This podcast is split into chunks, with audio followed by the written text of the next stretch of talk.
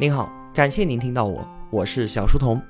我的节目首发平台是在小书童频道微信公众号，小是知晓的小。我也会将节目分发到喜马拉雅之类的各大音频平台。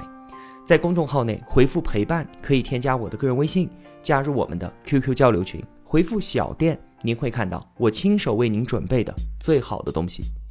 小书童将常年相伴在您左右。这是我学习王东岳先生中西哲学启蒙课的第五篇笔记。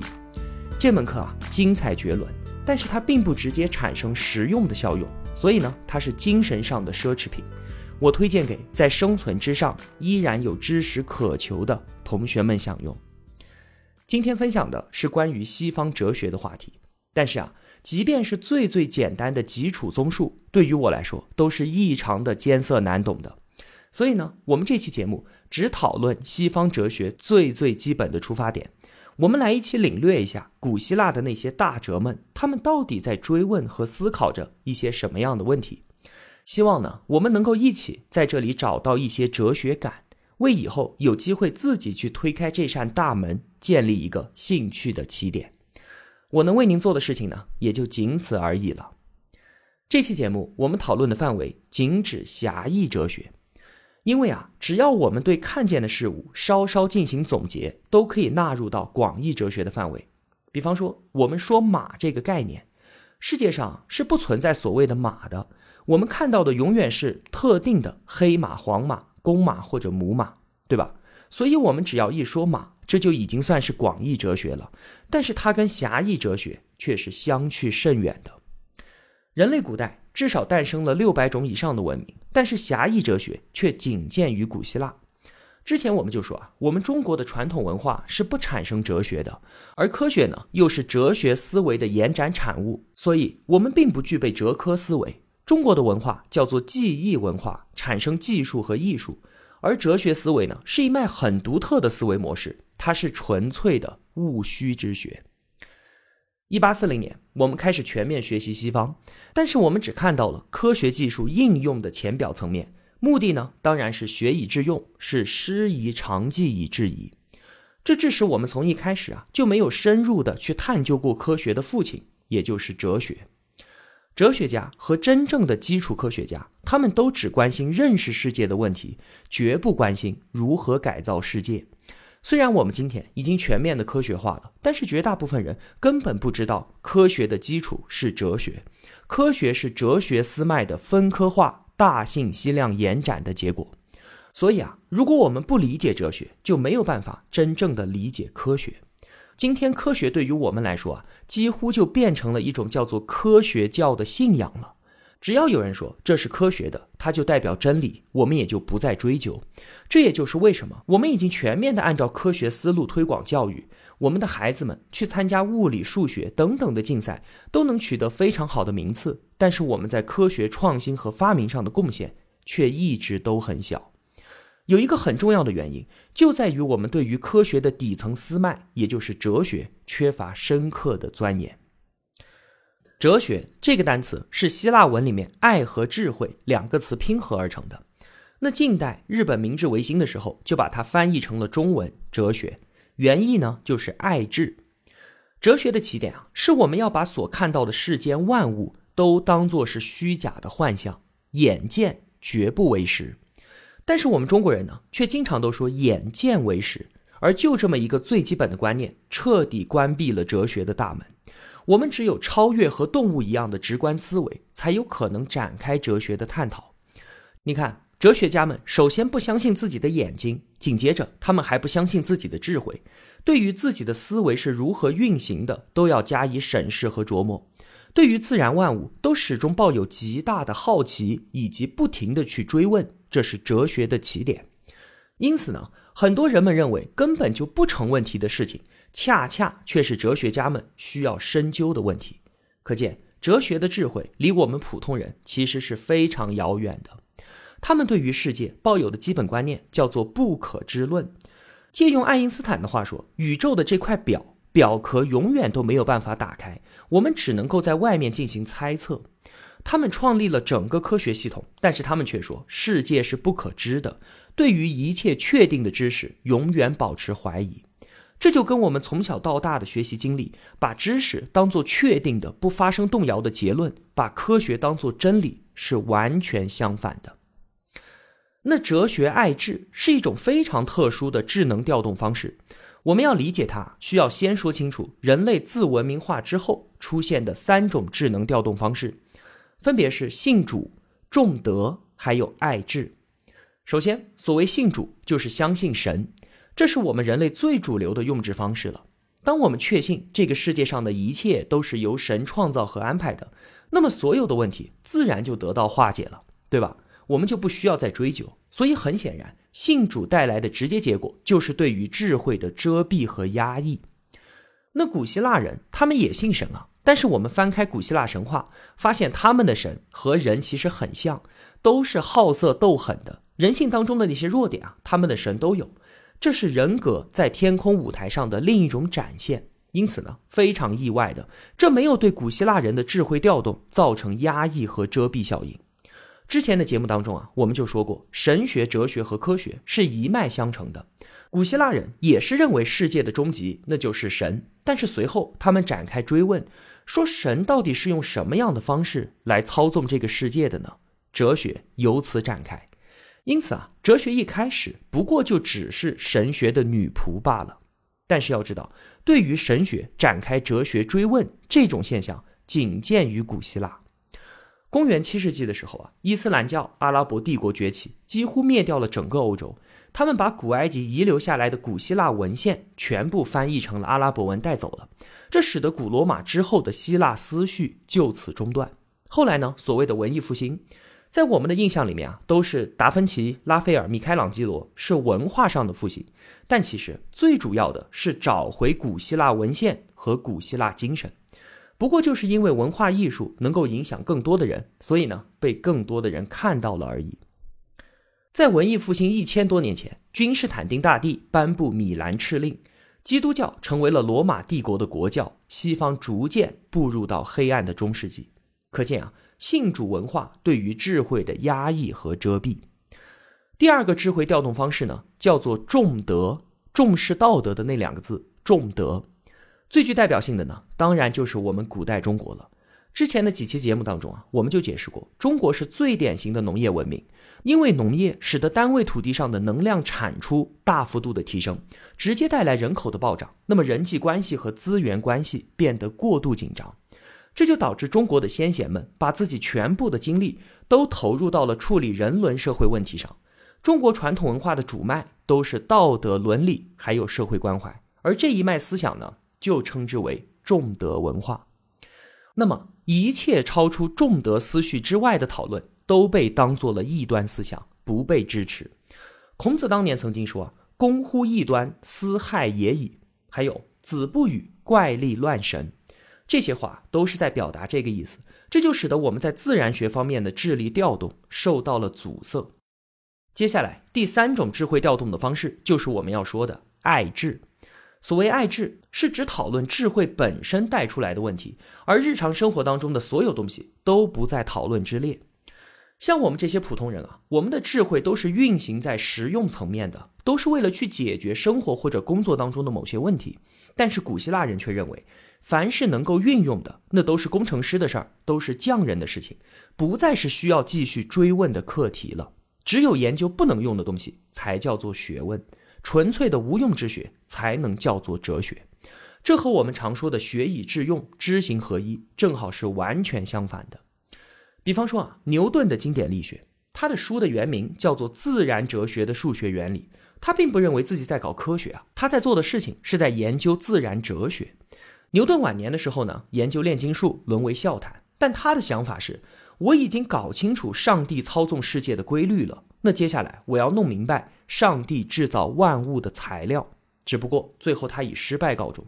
再有，在我们的文化里面认为，一个学说得到大多数人的认可，那意味着它离真相更近。但是在西方哲学界，在爱智文化当中却正好相反。他们认为啊，绝大多数人是进不到这个层面的。如果你研究的问题，绝大多数人都能够欣赏，那只能够说明你离智慧还很远。当年牛顿的著作出版的时候，其中的数学方程、微积分都是牛顿刚刚发明出来的，所以当时西方绝大多数的物理学家根本就看不懂。但是，就是这本看不懂的天书，却缔造了之后的整个工业时代。爱因斯坦一九零五年、一九一六年分别完成了狭义和广义相对论，但是，一直到一九一九年，皇家科学院首席科学家爱丁顿带队观察全日时，验证了时空的弯曲，爱因斯坦顿时名震全球。但是，即便如此，爱丁顿也说，能够看懂爱因斯坦文章的人，全世界只有两个半人，而他自己呢，只能算那半个。就是离众人非常遥远的相对论，造就了今天全人类的宇宙观。可见大众文化离哲科思境多么的遥远。那我们通过一个例子啊，能够很直观的了解到哲学思脉它是如何展开的。我们来一起想象，猎豹要捕猎一只羚羊，那羚羊为了要逃跑，它就会曲折着向前跑，跑三角形的两条边。而猎豹呢，它要预判羚羊会转弯，直接跑三角形的第三条边，才能够追上羚羊。猎豹是知道三角形的一条边的长度小于另外两条边之和的，它能够计算，但是它绝对不需要知道勾股定理，a 平方加 b 平方等于 c 平方，它凭直觉就能够处理这个问题了。而哲学家呢，如果他要去追动物，他也知道要这么追，但是他现在不追动物，而是坐在桌子面前。把三角形三条边的关系用精确的数学模型加以计算，你看，这和我们日常当中的活动完全没有任何关系。在日常生活当中，绝对用不着如此深层次的智能调动，而这个才是狭义哲学的用智方式。我们人类和猎豹是一样的，在进化的过程当中，和生存相关的智能调动都被压缩成了一个简洁的反应模块。就像是今天计算机的算力可以达到每分钟上亿次，但是让它识别人脸、猫脸、狗脸异常的困难。而我们要做这件事呢，则非常简单。这就是简洁模块的高效性。但是啊，高效的同时也就简化了其中的精密计算环节。而哲学家是要把其中的精密环节调取出来审视和琢磨。所以啊，他们研究的东西都是我们肉眼看不见的。一切都只运行在哲学家的纯逻辑思维当中，哲学以这样的方式孕育了整个近代人类文明的思想系统。所谓哲学，是古希腊一群大号儿童玩弄的一种纯逻辑游戏。为什么说是大号儿童呢？因为他们根本不关心实用，是纯粹的务虚，就像是玩游戏一样。而正是这个纯逻辑游戏，经过几代哲人的假设追问和精密逻辑求证，孕育出了现代科学。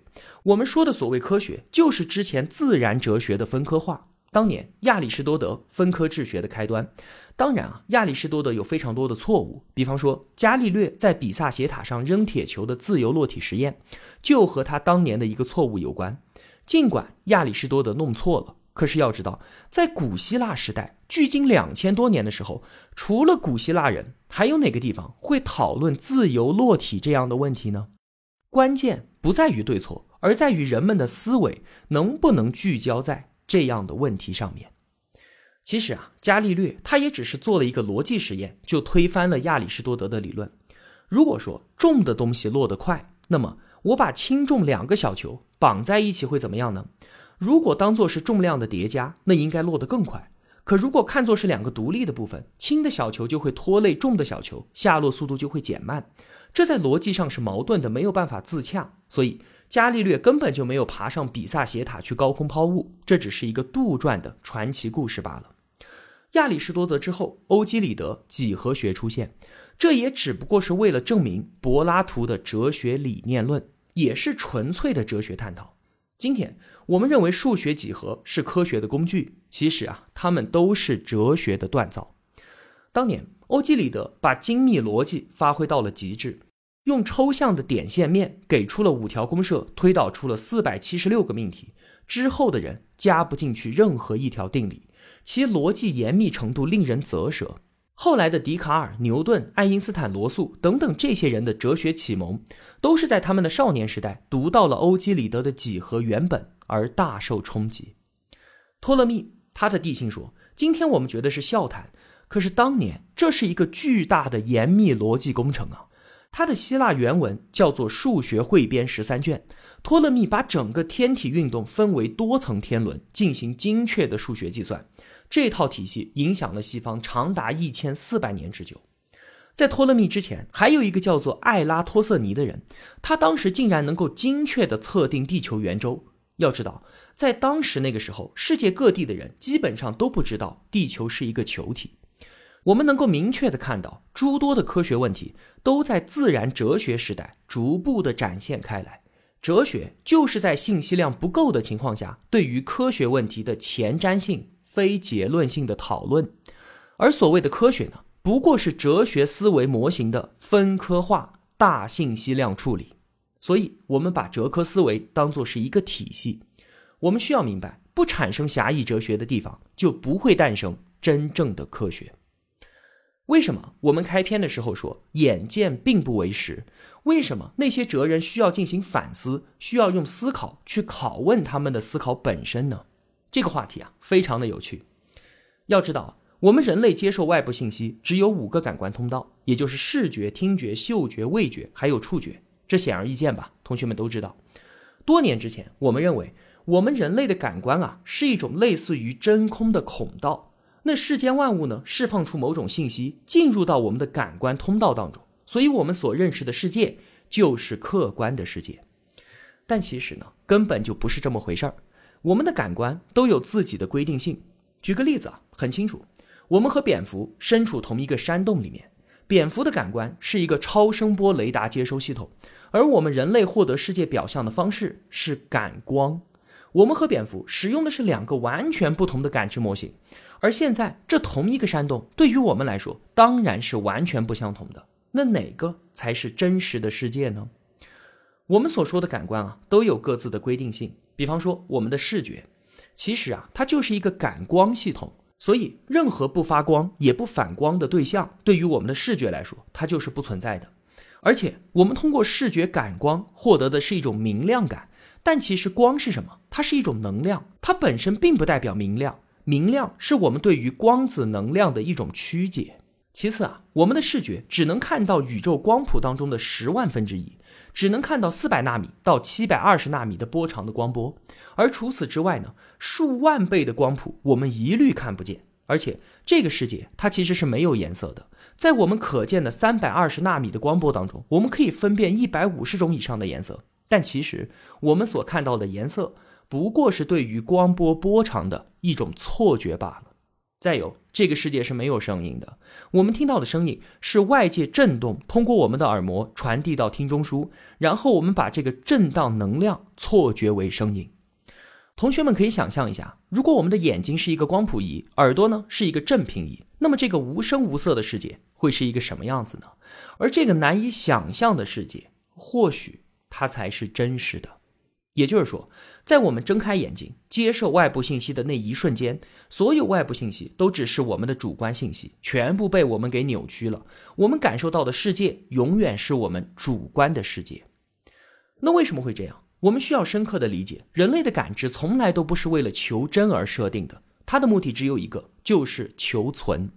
如果我们不把光波错觉成颜色，直接对光波进行处理的话，那将是一个非常复杂的问题，我们就难以准确的分辨出秋天黄叶当中那个微微发红的果子，也没有办法最快速度的从复杂的背景当中看到那条正在逼近的毒蛇，而只有把光波压缩成颜色这样的简洁模块，我们才能够快速分辨，从而有效的维护自己的生存。视觉、听觉尚且如此，那味觉、嗅觉也是一样的。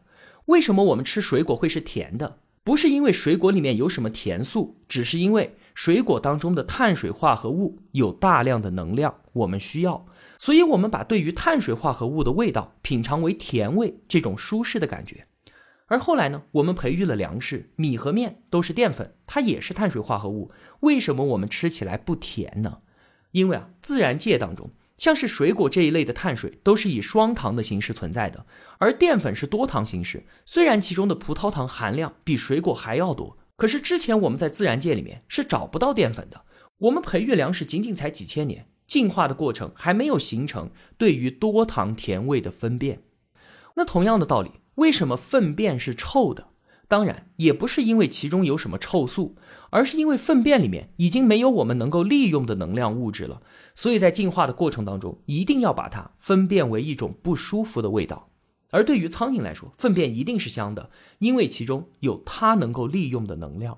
所以，我们的感官本身是具有规定性的。我们在接受信息的那一瞬间，就已经把它错觉成了一个简洁的节能的反应方式。因此，我们能够观察到的世界仅仅是我们的主观世界。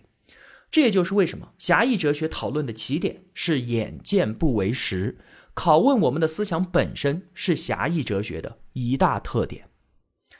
那好，总结一下，我们刚才都说了一些什么？首先，狭义哲学它是一脉非常独特的思维模式，仅见于古希腊。哲学是科学之父，不理解哲学就没有办法真正理解科学。今天对于科学教的迷信，也正是因为我们根本不了解科学的底层思脉——哲学。第二，当年啊，全人类最主流的用智方式就是信主，神是一切问题的答案，所以信主显而易见对于智慧调动造成遮蔽和压抑。唯独古希腊人在信主之下展开追问：神是如何操纵世界的？哲学由此诞生。哲学最开始啊，不过就是神学的婢女。第三，哲学讨论的起点是所见皆为幻象，是对于思考的反思，是对于世间万物保持惊异和展开不断的追问。哲学也叫做爱智，它只讨论智慧延展出来的问题，与实际生活毫不相关。它是一种纯粹的逻辑游戏，也是纯粹的务虚之学。哲学的思境与大众文化与普通人距离非常的遥远。第四，哲学和生存无关，与实用无关。而正是这样，在纯逻辑上展开的追问与求证，孕育出了现代科学。哲学是信息量不足的时候，对于科学问题所做的前瞻性讨论；而科学呢，则是对于哲学思维模型的分科化、大信息量处理。没有哲学，就不产生真正的科学。最后，眼见不为实。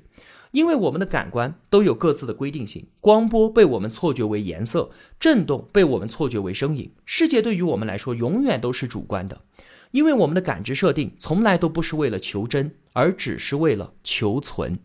生命需要一种最高效、最简洁、最节能的方式来处理信息，为生存提供更好的支持。所以，我们所感知到的一切，以及因此展开的思维本身，都是我们需要探讨的对象。这期节目啊，我们只分享了王东岳先生《西方哲学基础综述》课程当中的一小部分，也是最简单易懂的一部分。除此之外呢，还有很多很多的内容，涉及到古希腊时期的那些大哲，泰勒斯、毕达哥拉斯、苏格拉底以及柏拉图，还有亚里士多德，还有之后的笛卡尔、休谟、康德、黑格尔等等近代西方古典哲学家的思想精华。所以呢，就正如我们节目开头所说的。我能为你做的事情啊，极其有限。最大的作用，无非就是为以后有机会自己去推开这扇大门，建立一个兴趣的起点而已。好了，今天的节目啊就是这样了。如果我有帮助到您，也希望您愿意帮助我。一个人能够走多远，关键在于与谁同行。我用跨越山海的一路相伴，希望得到您用金钱的称赞。愿世间的美好都不被辜负。小店期待您的光临。我是小书童，我在小书童频道与您不见不散。